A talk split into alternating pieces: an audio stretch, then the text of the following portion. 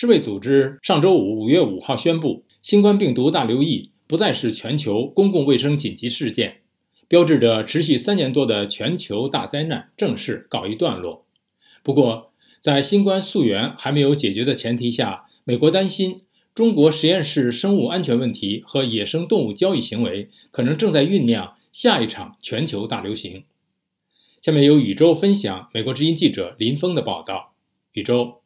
好的，志远。不久前，美国参院共和党发布一份新冠疫情起源调查报告，认为新冠病毒很可能是中国科研人员在研发疫苗的过程中生物安全隔离措施失灵而导致意外泄露。这个报告再次把全球对这场疫情的关注焦点聚焦在中国生物安全明显缺陷所导致的实验室泄露理论。专家认为，生物安全措施不完善和各类野生动物交易的普遍存在。也使得下一场全球大流行病起源于中国成为可能。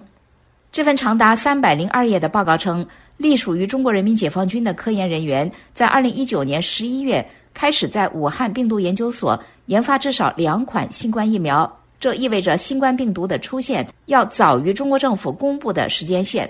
而大约在同一时间，武汉病毒研究所不同寻常地强调提高生物安全操作规程。采取的措施包括一名来自北京的高级别生物安全官员到访，为工作人员提供补救性的生物安全培训课程，以及采取紧急措施采购新的安全设备。报告得出的结论是，大量的信息证实了与研究有关的事件的合理性。此前，《华盛顿邮报》也发表长篇调查报道，称中国为了把自己打造成一个科技超级大国。在实验室建设和基因工程方面砸下了数十亿美元，但是在生物安全方面却没有跟上，导致中国过去发生的致命病原体逃逸的事故有可能再次发生，并且引发另一场疫情大流行。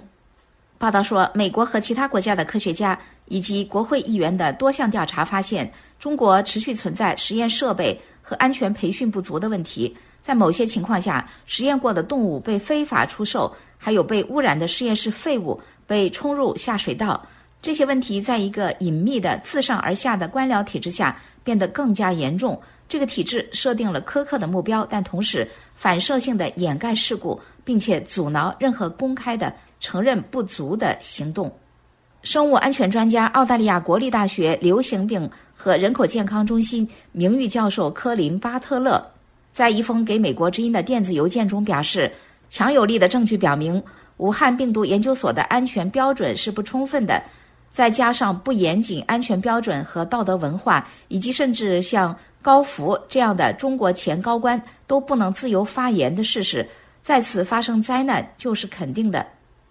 在美国参院的新冠疫情起源报告出炉之前。路透社独家报道说，中国退出了联合国旗下一个为防范大流行病而对几个亚洲国家的水产市场和其他设施进行调查的项目。